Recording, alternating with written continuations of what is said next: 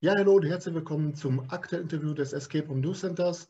Heute geht es mal ins schöne Mecklenburg-Vorpommern, denn es geht um Mind Escape mit Standorten in Schwerin und Wismar. Deswegen sage ich Jasmin Klepsch, herzlich willkommen. Hallo.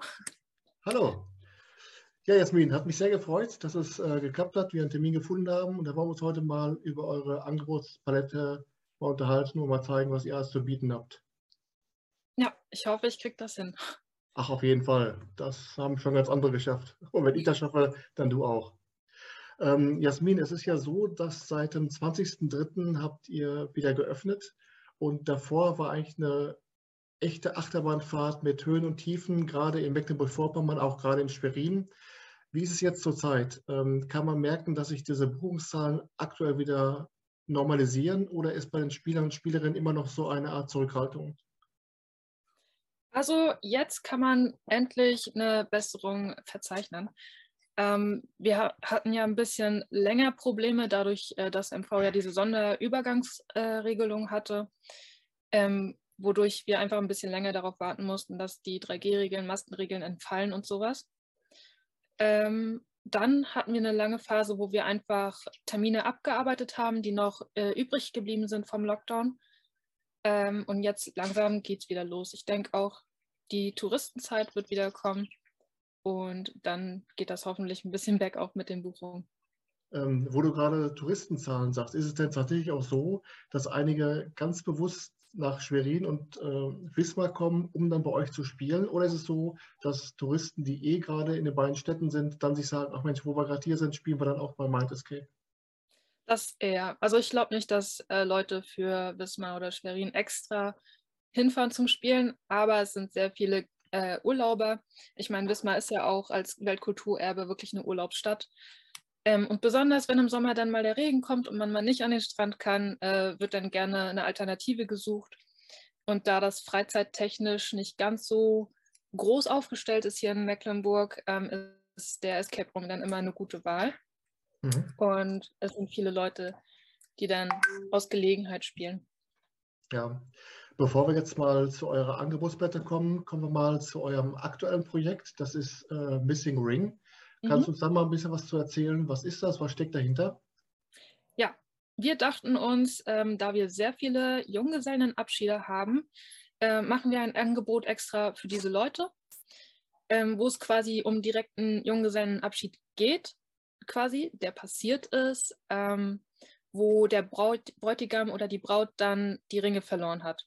Und in dem Spiel geht es dann darum, äh, diese Ringe wiederzufinden, indem man sozusagen einen Barplan abarbeitet, wo man dann überall gewesen ist oder nicht gewesen ist und am Ende hoffentlich die Ringe dann zurückbekommt. Ja, das heißt, Gastronomen sind dann auch eingebunden, die dann auch die Rätsel stellen oder wie läuft das ab? Tatsächlich nicht. Die Rätsel erfolgen alle über die TapTracks-App auch. Man geht dann zwar zur Bar hin, ähm, es ist aber einem freigestellt, ob man dann da reingeht oder nicht. Die Rätsel haben meistens dann mit der Bar oder mit den umliegenden äh, Geschäften etwas zu tun. Aber es ist nicht so, dass man wirklich reingehen muss. Da dachten wir auch daran, falls es nochmal zurückkommt, falls nochmal irgendwie was sein sollte, dass man wirklich nicht mehr rein darf oder so. Das wollten wir uns offen halten und deshalb nur von außen. Auch wenn ja. irgendwas geschlossen ist, das wäre ja auch ein bisschen blöd. Das ist ja auch äh, häufig so, dass dann mal montags, mal sonntags abends irgendwie was nicht offen hat. Hier in der mhm. Gegend. ähm, ich habe gesehen, ihr habt dann Anfang März habt ihr Teilnehmer gesucht für einen sogenannten Alpha-Test. Mhm. Vom Alpha-Test wird es ja wahrscheinlich auch dann einen Beta-Test gegeben haben. Kannst du uns mal erklären, wo da so die Unterschiede sind und vor allen Dingen, äh, auf was achtet man da als Anbieterin, als Anbieter, besonders bei den Gruppen? Ja, das Traurige ist, dass äh, die Alpha-Test-Leute sich seitdem nicht mehr gemeldet haben. Das heißt, es kam tatsächlich noch nicht wirklich zu einem Test. Ähm, aber wie bei Escape-Räumen oder bei äh, Videospielen auch, ist es so, dass im Alpha-Test, also ich glaube, dass es so rum das erste Alpha, dann der Beta ist. Mhm. Ähm, dass äh, man erst die Kernmechanik testet, ob die Rätsel aneinander funktionieren, ob die Leute wissen, was zu tun ist und auch verstehen, worum es überhaupt geht in dem Spiel. Und im Beta-Test werden dann halt die Feinheiten noch gemacht, Rechtschreibfehler, ähm, kleine Verbesserungen. Und da sich bis jetzt keiner gefunden hat, werden wir, glaube ich, intern das Spiel mal spielen. Wir haben ja auch einige Mitarbeiter, die auch noch gar keinen Escape-Raum gespielt haben. Ähm, und die sollen dann mal ein Auge drauf werfen, ob das alles funktioniert so.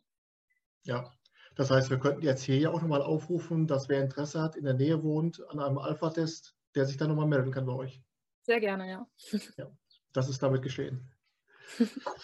ähm, wir haben im August 2021 ja euren neuesten Indoor Escape Room vorgestellt und zwar kontaminiert mhm. äh, im Rahmen des Raumprofils. Und es heißt zu dem Raum, dass man sich da in den jahrelang leerstehenden Laboren des MTC bewegt. Ist das dann so eine Art äh, Lost Place Charakter des Raumes oder äh, ist das so eine fiktive Geschichte? Ja, beides. also wenn man durch die Räume des MTCs geht, ähm, wie man vielleicht auch schon auf unserem Instagram-Profil einmal gesehen hat, dann sieht man auf alle Fälle noch diesen DDR-Charakter, dass da länger nichts mehr gemacht wurde, wenn ich das so sagen darf. Ähm, es riecht ein bisschen älter noch, es ist relativ dunkel, weil, das, äh, weil kein natürliches Licht von außen kommt. Und es sind viele auch so Zwischentüren eingebaut.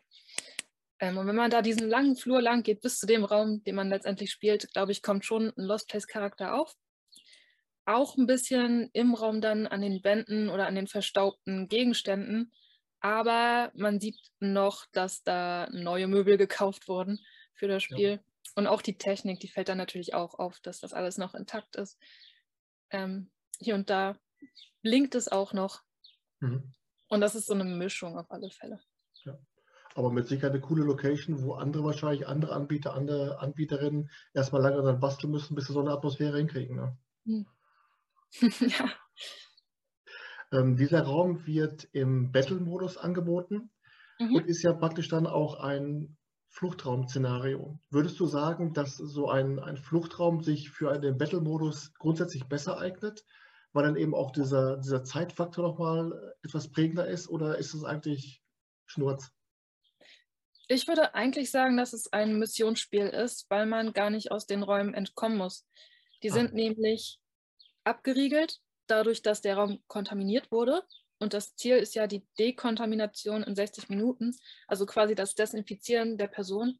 Nur ist dieses Mittel giftig und deshalb müssen sie äh, Masken und Sicherheitsausrüstung finden und diese dann aufziehen. Also es ist mehr eine Mission, aber es gibt dann halt nur Masken für ein Team jeweils.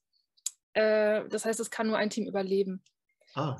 Und also das klassische, klassische Missionsspiel einfach. Und ich glaube, dass sich das auch besser eignet für den Battle-Modus als äh, Fluchtspiele. Diese Meinung, dass sich Missionsspiele eher dazu eignen, einen Battle-Modus anzubieten, kommt es eher daher, weil die beiden Gruppen sich dann auch sehen die sich oder hören die sich oder wie, wie meinst du das? Ja, in unserem Fall ist es jetzt so, oder auch in beiden Spielen, in Serenity und in Kontaminiert, ist, dass die einzige Verbindung zwischen den beiden Räumen quasi durch die Wand ist, wo dann der Gegenstand drin ist, der gefunden werden soll. Und wenn man jetzt den von beiden Seiten auf hat, sieht man natürlich, sind die Gegenstände noch drin oder nicht? Oder sind die Gegner schon dabei, das zu öffnen oder nicht? Mhm. Ähm, eine kleine Brücke, ähm, gehörtechnisch ergibt das natürlich auch, wenn da eine Öffnung ist. Und ich glaube, dass das den Druck erhöht. Also praktisch macht das viel mehr Reiz aus, als wenn eine große Gruppe kommt mit 10, 12 Leuten und ihr sagt dazu, ihr könntet erstmal zwei Räume parallel spielen, zwei verschiedene und dann wechselt ihr über Kreuz. Dann macht wahrscheinlich der Battle-Modus viel mehr Laune. Ja, glaube ich auch. Es ist zwar manchmal so, dass äh, einige dann auch etwas beleidigt sind, wenn sie es nicht schaffen. Aber der Austausch ist auf alle Fälle ein bisschen besser.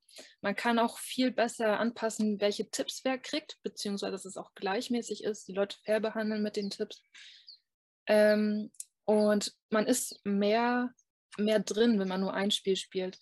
Wenn man zwei spielt, ähm, ja, ist es zum einen für einige Leute ein bisschen fordernder, belastender. Man hat ja schon bei 60 Minuten teilweise das Gefühl, dass die Leute am Ende nicht mehr so ganz gut dabei sind.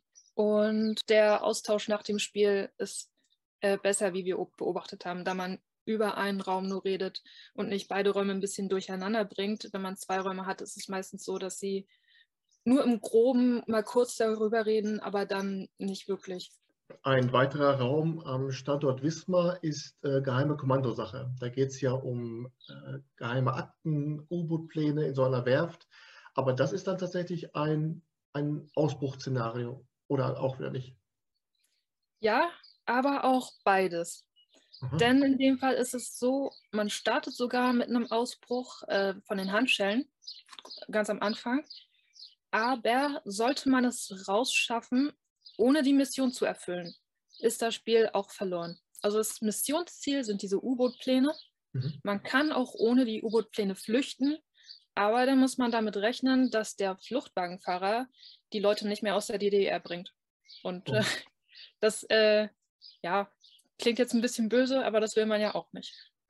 Ähm, ich musste wirklich schmunzeln da bei den Gruppenfotos, weil sich jeder ja irgendwelche Gegenstände aus dem Raum nimmt und sich damit drapiert und äh, wirklich dann tolle Fotos bei rumkommen.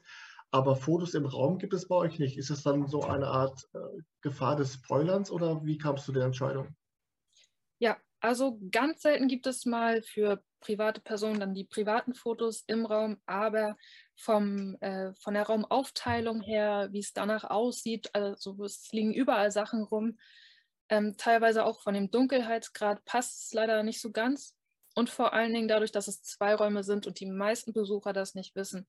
Das würde dann auf alle Fälle den Effekt, äh, den Überraschungseffekt wegnehmen mhm. an der Stelle. Und hat vielleicht auch manchmal auch logistische Gründe, weil man ja auch irgendwann mal wieder Zeit haben muss, den Raum oder beide Räume dann aufzuräumen. Ne? Ja, aber nicht so sehr tatsächlich. Da ist schon der zeitliche Puffer mit eingerechnet. Quasi die Verabschiedung der Gäste plus dann noch das Aufräumen. Das macht mhm. man gemütlich hintereinander, damit das nicht so gehetzt wirkt. Und äh, Fotos von euren Räumen auf der Homepage gibt es ja auch nicht. Das ist, dann, ist das dann der gleiche Grund? Denn auf der, auf der Facebook-Timeline gibt es ja zum Beispiel das Büro des Werftmeisters. Und wenn man so verschiedene Sachen gar nicht mal gespoilert sieht, das macht dann einfach schon richtig Bock auf den Raum. Aber ihr habt dann schon gesagt, auf der Homepage gibt es dann sowas nicht. Das finde ich persönlich auch. Ich versuche auch immer zwischendurch ein paar Fotos zu machen, die vom Chef dann genehmigt werden, aber der ist komplett strikt dagegen, dass man die Räume irgendwie spoilert. Aber mal schauen. In der Zukunft wird es, glaube ich, noch ein bisschen mehr Räume, äh, Quatsch, Fotos aus den Räumen geben, aber halt nicht so, dass man wirklich alles sieht. Mhm. Jetzt gibt es ja am Standort in Schwerin auch ein Escape Room im Battle-Modus und zwar gab es den Serenity Coup, zuerst am Standort in Wismar und der wurde dann nach Schwerin verlegt. Und dann ist dann in Wismar kontaminiert in diese Räumlichkeiten reingekommen. Ganz genau. War das eine Entscheidung, dass man gesagt hat, an dem einen Standort ist dann der Raum durchgespielt, äh, jetzt wollen wir den mal rüberlegen. Wie einfach ist denn sowas überhaupt, dass man äh, einen Escape Room von einem Standort zum nächsten einfach transferiert? Also es hat natürlich ein bisschen gedauert, aber ähm, Serenity ist eher ein flexibler Raum. Dadurch, dass es nur ein Raum ist, ähm, mussten wir zwar eine Wand einziehen in dem neuen Standort, aber der Rest ließ sich halt relativ gut einrichten. Ähm, ich weiß nicht ganz, wie man das nennt. Es sind viele mechanische Rätsel. Mhm. Also viele Schlösser, viele, die halt mit den Möbeln, mit der Deko zu tun haben und äh, weniger geheim Fächer, sage ich mal, die irgendwie im Boden sind oder was weiß ich, was man umherschieben muss. Ähm, ja, das ging eigentlich ziemlich gut. Und ja, es hing damit zusammen, dass der Standort Wismar durchgespielt war nach der Weile, nach einer Weile. Und ähm, trotz dass Wismar und Schwerin relativ nah beieinander sind, merkt man das doch sehr stark, dass die Leute immer lieber ne, dahin gehen, wo es am dichtesten ist. Mhm oder nicht mal wissen, dass es das überhaupt in Wismar gibt. Das ist auch sehr häufig der Fall. Ja. Wobei mir gerade mal einfällt, jetzt wo wir darüber sprechen, sagtest du ja, ähm, es gibt keine Siegerfotos aus dem Raum, damit die Leute nicht wissen, dass es zwei Räume sind. Aber mhm. ich glaube, irgendjemand schaut ja auch dieses Interview, dann ist ja sowieso raus, ne? Ja, aber ich glaube, die meisten Leute tatsächlich nicht. Es sind dann ja. wirklich, wie gesagt, diese Familien, äh, die spontan das machen und die auch nicht so den Bezug zu Escape-Räumen haben. Also es sind wirklich sehr, sehr viele Leute, die das das allererste Mal machen. Am äh, Standort in Schwerin gibt es noch einen sehr interessanten Raum, und ich sage jetzt mal interessant, weil ich das ja nur anhand des, äh, des Titels beurteilen kann, und zwar Game Master Spiel des Lebens. Mhm. Als großer Fan von Sebastian Fitzek denke ich bei sowas immer an sein Buch Das Amok-Spiel. Mhm. Kannst du uns mal so ein bisschen mitnehmen, ohne zu spoilern, um was geht es bei dem, bei diesem Escape Room? Was hat es mit diesem Spiel des Lebens auf sich? Ähm, Game Master heißt er ja, Game Master Spiel des Lebens. Ich glaube, das ist so ein richtig klassische, uh, klassisches Motiv äh, des Serienmörders, der die Leute im Raum einsperrt. Der kranke Psychopath, auch wie viele Saw-thematisierte Räume es sind. Ähm, mit dem Twist, dass es natürlich mit dem richtigen Game Master, mit dem Spielleiter vom Spiel zu tun hat. Und ähm, ansonsten muss man halt entkommen oder sterben. Interessant ist auch, zu diesem Escape Room gibt es ja eine Vorgeschichte. Und zwar äh, Game Master, Annas Verschwinden. Das mhm. ist ein, ein Online-Game praktisch als, als äh, Prequel dazu. Ja. Ähm, ist das so eine Art Dankeschön gewesen an eure Kunden in, in den Lockdowns oder um die bei der Stange zu halten oder zu zeigen, hallo, wir sind auch noch da? Alles. Alles von dem genannten. Ähm, es bietet sich natürlich auch an, dadurch, dass Game Master Annas Verschwinden in Wismar spielt, ähm, diese beiden Standorte ein bisschen miteinander zu verknüpfen. Ein bisschen äh, natürlich auch das Dankeschön an die Leute und auch eine Entschuldigung. Ähm, besonders da es sehr viele Terminverschiebungen gab und es auch ein großes Hin und Her war mit dem Auf, wieder zu, wieder auf, wieder zu. Mhm. Und ähm, auch um die Wartezeit zu verkürzen, bis wir wieder öffnen dürfen. Ja. Und das spielt dann praktisch an einem anderen Standort. Das heißt, es gibt da kein Déjà-vu, wenn man zuerst das Online-Game spielt und dann in den Raum reinkommt, Game Master Spiel des Lebens, dass man da einige Sachen wiedererkennt, sondern sind zwei getrennt voneinander Locations. Ja. Ähm, wobei das Online-Spiel in Wismar halt auch nicht wirklich eine Location ist. Es ist quasi mehr eine Verfolgungsjagd durch Wismar. Mhm ähm, wo man quasi Anna suchen muss? Ähm, auf eurer Timeline bei Facebook deutet ihr immer wieder an, dass der, der Spielleiter, die Spielleiterin auch eine gewisse Schauspielerrolle einnimmt.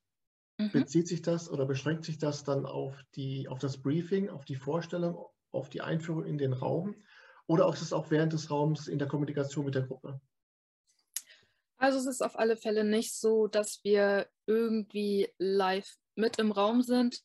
Ähm, außer vielleicht in Ausnahmefällen, wenn es irgendwie Probleme gibt, wo wir dann aber möglichst in der Rolle auch reingehen. Es bietet sich auf alle Fälle sehr gut an, meistens, weil man ja immer so eine ähm, ja, geheime Kontaktperson, Security-Person ist oder sowas, wodurch man auch gut die Möglichkeit hat, da setzt man sich die Security-Cappy auf, geht kurz rein und sagt, oh, da muss ich kurz helfen. Mhm. Ähm, Ansonsten ist es so, dass wir es versuchen, bei erfahrenen Spielern ähm, Codes auch äh, quasi in der Rolle zu geben. Bei geheime Kommandosache macht es sehr viel Spaß, weil ich dann immer so DDR-Durchsagen mache. Also ich war leider nicht dabei, ich weiß nicht genau, wie das ablief so. Aber ich sage dann zum Beispiel, liebe Genossen, die Mittagspause endet in einer halben Stunde so. Ah, ähm, mhm. da man ja in der Werft ist. Ähm, bei unerfahrenen Spielern, bei Erstspielern geht das natürlich nicht so gut. Das verwirrt die Leute meistens ein bisschen oder die verstehen es einfach nicht, wenn das äh, geheime Botschaften sind. Und dann natürlich sollten die Leute es nicht schaffen, auch nach dem Spiel, dass man da versucht, ein bisschen in der Rolle zu bleiben. Ja, aber was können das für, für Probleme sein im Raum, dass ihr dann in den Raum rein müsst? Ist das dann praktisch, sind das Geschicklichkeitsaufgaben, wo man von außen nicht helfen kann? Oder was könnten das für Situationen sein, mal so als Beispiel? ähm, ich glaube, das kennen bestimmt einige Escape Room-Leiter. Manchmal hat man ein Schloss, was ein bisschen komplizierter ist. Das erklärt man zwar in der Einleitung, aber irgendwie kommt es dann dazu, dass es immer noch nicht richtig angekommen ist und dann drücken die und drücken die und naja, in solchen Fällen oder mh, mm, der PC ist auch manchmal eine schwierigere Sache, wenn da ähm, Leute auch sind, die nicht so viel mit PCs arbeiten und dann ist mal ähm, ja, ein Browser offen, weil die also ich, ich weiß nicht, wenn ich was vorwegnehme, wir haben einen Bildschirm, auf dem man ohne Lupe nichts sieht. Mhm. Und das muss man erstmal rausfinden. Aber davor klickt man natürlich ganz viel rum. Und dann öffnet man auch möglicherweise das ein oder andere Fenster. Und dann sind die Leute ganz irritiert. Es wäre natürlich leicht zu beheben, einfach zu gucken, ähm, was jetzt geschlossen werden muss oder so. Aber bevor das zu viel Zeit kostet, gehen wir da manchmal rein und lösen das schnell für die auf, mhm. damit die normal weitermachen können. Ja. Gut, wenn das nachher in der Rolle ist, ist ja überhaupt nichts gegen einzuwenden. Im Gegenteil, das ist ja nochmal ein schönes Gimmick, wo man denkt, ach guck mal, da kommt einer von der Werft äh, oder sowas, finde ich dann schon cool. Besser, als wenn jetzt jemand in Zivil reinkommt mit einem Mind Escape Hoodie und ist dann plötzlich dann äh, zu DDR-Zeiten aktiv. Das macht ja keinen Sinn, aber wenn das in der Rolle ist, finde ich das total gut. Mhm. Bei dem Raum ist es auch Gott sei Dank nicht so, dass es, also dadurch, dass es ein sehr analoger Raum ist, kommen die Leute da auch sehr gut durch. Mhm. Das sind meistens dann eher die moderneren Räume mit den technischeren Rätseln. Ja, jetzt hast du gerade gesagt, die Rolle des Spielleiters, der Spielleiterin im Schauspiel ist dann auch so für den Fall, dass die Gruppe den Raum nicht schafft. Ist es dann mhm. auf jeden Fall so, dass die Geschichte dann aber, egal ob negativ oder positiv, auf jeden Fall zu Ende erzählt wird? Oder ist das so ein Escapus Interruptus, äh, dass man dann äh, plötzlich mit kaltem Waschlappen erwischt wird nach 60 Minuten? Unterschiedlich. Ähm, das ändert sich tatsächlich vom Raum zu Raum. Ähm, kontaminiert ist es so, dass zwar der Spielleiter dann einfach reinkommt, aber halt nach der Dekontaminierung. Und das mhm. merkt man dann. Aber wenn die Leute gestorben sind, sage ich mal, kann man da ja nicht mehr viel Schauspielern, außer zu sagen, so, das war's. Ihr seid jetzt gerade an diesem Nebel verendet. Hauptsache vorher bezahlt, das ist wichtig. Ja. Ähm, seit Januar 2020 hattet ihr ja auch VR-Räume im Angebot, mhm. die dann aber auch äh, mittlerweile als Party-Location genutzt werden. Ist damit, mhm. das, ist damit das Thema VR komplett ad acta gelegt oder ist es jetzt nur mal eine Pause und irgendwann kommt es wieder? Ja, also für mich glaube ich, ist es auf alle Fälle ad acta. Ich war von Anfang an also ich bin vielleicht ein VR-Fan, ich bin äh, ein Gaming-Fan, aber ich fand von Anfang an, dass wir das Thema nicht gut umsetzen können. Da muss man einfach direkt mehr Kapital, mehr Kapazitäten reinstecken, damit das gut funktioniert. Bei uns war es mehr wie ein, ein Heimsystem, was nach außerhalb von zu Hause gelegt wurde. Mhm. Was aber natürlich dann so ist, dass sehr viele Leute sich das selber schon zugelegt haben. Ähm, der, der technische Standard ist sehr aufwendig zu halten. Ähm, so Technik veraltet ja sehr schnell und auch durch Corona konnten wir dadurch so gut wie keine Einnahmen erzielen. Und deshalb wird das erstmal ad acta gelegt. Da gibt es, glaube ich, andere Projekte, die wir vorher realisieren wollen. Ihr bietet in euren Räumen ja auch Teambuilding-Maßnahmen an. Und ihr bietet dabei auch an, ein, so ein Coaching durchzuführen, als Vermittler zwischen Arbeitgeber und Arbeitnehmer. Arbeitet ihr da mit einer Firma zusammen oder gibt es auch jemanden bei euch, äh, der sich dafür geschult hat? Also leider gibt es noch niemanden, ähm, der dafür von uns in Frage kommt. Beziehungsweise, wenn ich die Kapazitäten habe, würde ich das, glaube ich, in Angriff nehmen. Ähm, das wäre sehr günstig ich glaube, ich mache das auch jetzt schon ein bisschen, vor allen Dingen, wenn wir Lehrer und sowas haben, dann sage ich immer, hier, die Klasse war so, die Person war auffällig oder was auch immer. Mhm. Ähm, aber aktuell arbeiten wir noch mit jemandem zusammen dafür. Ja. Den Satz von Lehrern, die Person war auffällig, das habe ich früher oft genug gehört. Äh, das kenne ich. Wie würdest du denn allgemein die Szene, die Escape Room-Szene in Mecklenburg-Vorpommern beschreiben? Äh, wie ist so der Austausch? Äh, gibt es viele Anbieter? Sind das meistens so Anbieter, die gekaufte Räume haben? Oder wie würdest du es einschätzen? Also unsere Escape Room-Szene ist klein, aber fein, würde ich sagen. Ähm, ich glaube nicht, dass viele Leute gekaufte Escape-Räume haben. Ich glaube, das wäre zu teuer, um ehrlich zu sein. Mhm. Ähm, wodurch natürlich sehr viel niedliche Sachen, Marke Eigenbau entstehen. Ähm, und ich glaube, wir stehen auch gut in Kontakt miteinander. Also ich habe jetzt noch nicht so viel Kontakt mit den anderen Escape-Räumen gehabt. Das hat dann immer vorher mein Chef noch gemacht, aber es kommt so langsam. Ähm, vor allen Dingen in der Corona-Zeit haben wir uns hier und da mal abgesprochen, äh, wie das jetzt ist mit den Regeln. Da hat man ja leicht den äh, Überblick verloren. Mhm. Ähm, und uns verbindet auf alle Fälle, dass wir es ein bisschen schwer haben durch die sozioökonomischen Umstände. Der Osten. Naja. Ist das wirklich so, so äh, gravierend oder? Ich glaube schon. Wir haben ja wenige große Standorte. Man merkt das ja Rostock, ähm, Schwerin hauptsächlich als größere Städte. Ähm, und dann gibt es ja noch den Anbieter in Greifswald und dann so einige kleine hier und da auf dem Dorf, wo man eigentlich, äh, Dorf, in der Kleinstadt meine ich natürlich, mhm. ähm, wo man wirklich nur überleben kann, wenn das ein guter Touristenort ist. Aber ansonsten ist es leider ein bisschen schwierig, dadurch, dass es weniger Bevölkerung ist, mehr ältere Bevölkerung und dann auch noch viele Leute, die wenig Geld haben. Ja, hatte ich übrigens das gleiche äh, Problem und die gleiche Thematik hatte ich, als ich seinerzeit mit den Anbietern von Ticking Clock in Strausberg in Brandenburg gesprochen habe. Mhm. Äh, und ich glaube, in Brandenburg gibt es nur drei Anbieter. Cottbus, Potsdam selbst und eben Strausberg. Ansonsten ja. ist das wirklich äh, Escape Room Diaspora. Ne?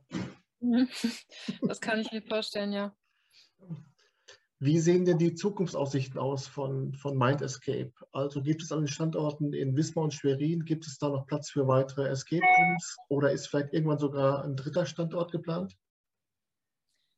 Ja, also ein dritter Standort war tatsächlich eine Zeit lang eine Überlegung, aber wir haben jetzt in Schwerin gemerkt, dass zwei schon Aufwand genug sind.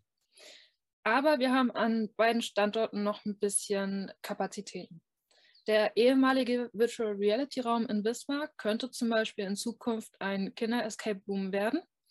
Da ist die, auch, äh, die Nachfrage auch höher, als ähm, was wir gerade decken können.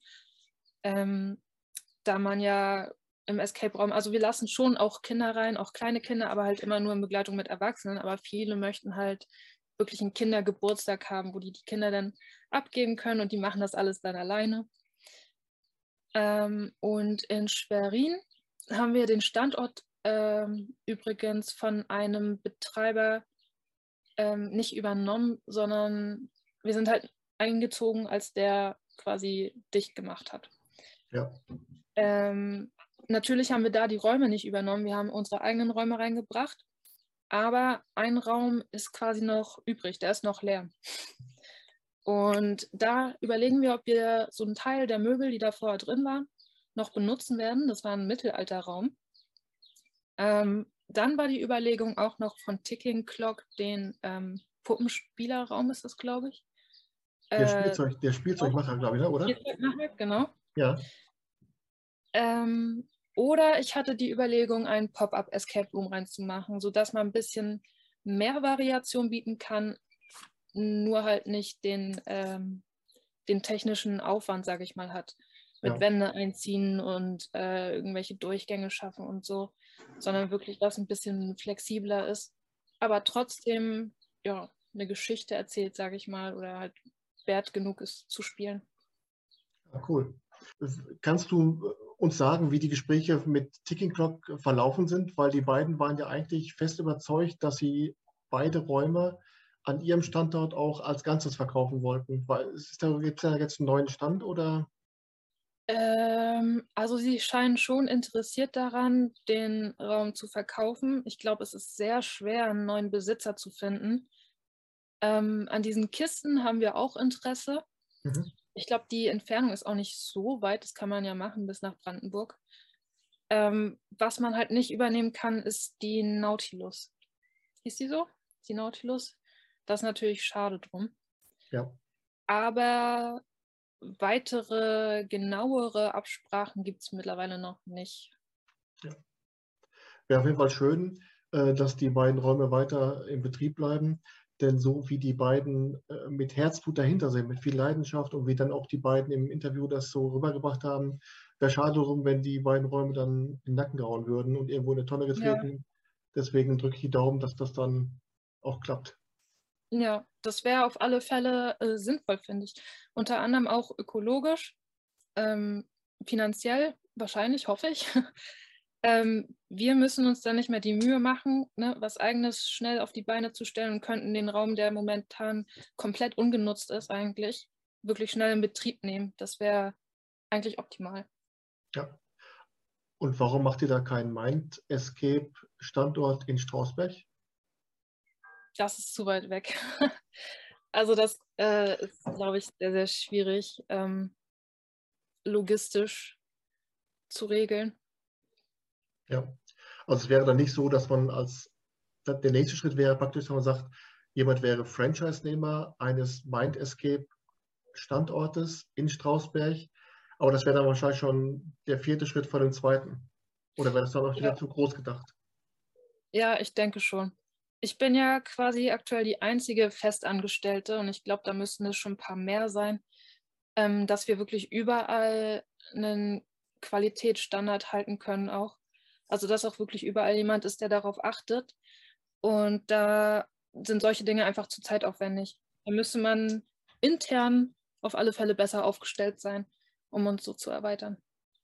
Natürlich darf auch in diesem Interview die ominöse Frage nach einem Geheimtipp nicht fehlen. Also ich frage mhm. meine Interviewgäste immer nach einem Raum, der sie beim Spielen positiv überrascht hat, wo sie sagen, dieser Escape Room hat einfach mehr Aufmerksamkeit verdient. Wenn ich dich fragen würde, was ist dein Geheimtipp, was käme da mal rum? Ja, das tut mir auf alle Fälle sehr, sehr leid. Ich habe dafür, glaube ich, noch nicht genug Escape-Räume gespielt. Mhm. In Rostock ein paar, wobei ich da wirklich sagen muss, sie, also sie sind gut, aber nicht unbedingt ein Geheimtipp. Ähm, was mich aber so an sich überrascht hat, sind die Exit-Game-Spiele, die ähm, ja sehr gut gemacht sind dafür, dass es wirklich nur Papier ist, sage ich mal. Ja. Ähm, da wäre das letzte, was ich gespielt habe, das äh, Känguru, die Känguru-Chroniken. Mhm. Ähm, ich hoffe, das zählt auch als Escape Room-Empfehlung. Nein. Nein, okay. Ja, aber, das, aber, dazu, aber, dazu, eine ganz kurze Frage. Du hast ja gerade auch gesagt, beim Thema äh, Ticking Clock in Strausberg, den, den Raum mhm. zu übernehmen, hätte auch ökologische Aspekte. Wie siehst du denn dann die Thematik, dass man diese Exit-Spiele immer nur einmal spielen kann? Auch praktisch man, man schnippelt, man pfalzt und man beschriftet und dann kann man es ja praktisch dann schon äh, in die Ecke werfen. Ist das ja. dann auch was, wo man sagt, da müsste man sich einfach auch mal von Kosmos Gedanken machen, dass das vielleicht der nächste Schritt wäre, diese Spiele mehrfach spielbar zu machen? Auf jeden Fall. Ich habe auch schon, äh, ich weiß nicht mehr, ich glaube von den Pro 7 Games war das. Die haben auch so für Kinder kleine Exit-Tischspiele äh, und die sind auf alle Fälle wiederverwendbar. Mhm. Da haben die auf alle Fälle was richtig gemacht, ja. Ja, und was den Geheimtipp betrifft, dann sag uns zumindest mal, was ist denn dein persönlicher Favorit an Räumen ähm, in der Mind Escape Angebotspalette? Und warum? Ähm, ich denke, ich denke kontaminiert. Ich glaube, das hängt aber auch damit zusammen, dass es für mich jetzt so das Frischeste ist. Während mhm. ich die anderen schon in- und auswendig kenne, ähm, sind bei kontaminiert immer noch äh, neue Sachen, die einem auffallen. Also nicht beim Raum direkt, aber es ist dann immer spannend zu sehen, wenn Leute auf neue Ideen kommen. Also wenn die Gäste irgendwas machen, was man noch nicht gesehen hat oder wo man nicht drauf gekommen wäre. Und das ist aktuell bei Kontaminiert so. Mhm. Ähm, ich finde, es ist auch der kinderfreundlichste Raum, da er sehr, äh, ja, doch mit Effekten ist, ein bisschen spielerisch, ähm, nicht ganz so zahlenlastig und trocken, sondern wirklich der, wo man viel mit Sinn auch spielt. Alles klar. Das ist schon mal ein Geheimtipp. Ja, Jasmin, das hat sehr viel Spaß gemacht. Äh, das war schon mit meinen Fragen. Ich habe äh, alle Zettel abgearbeitet.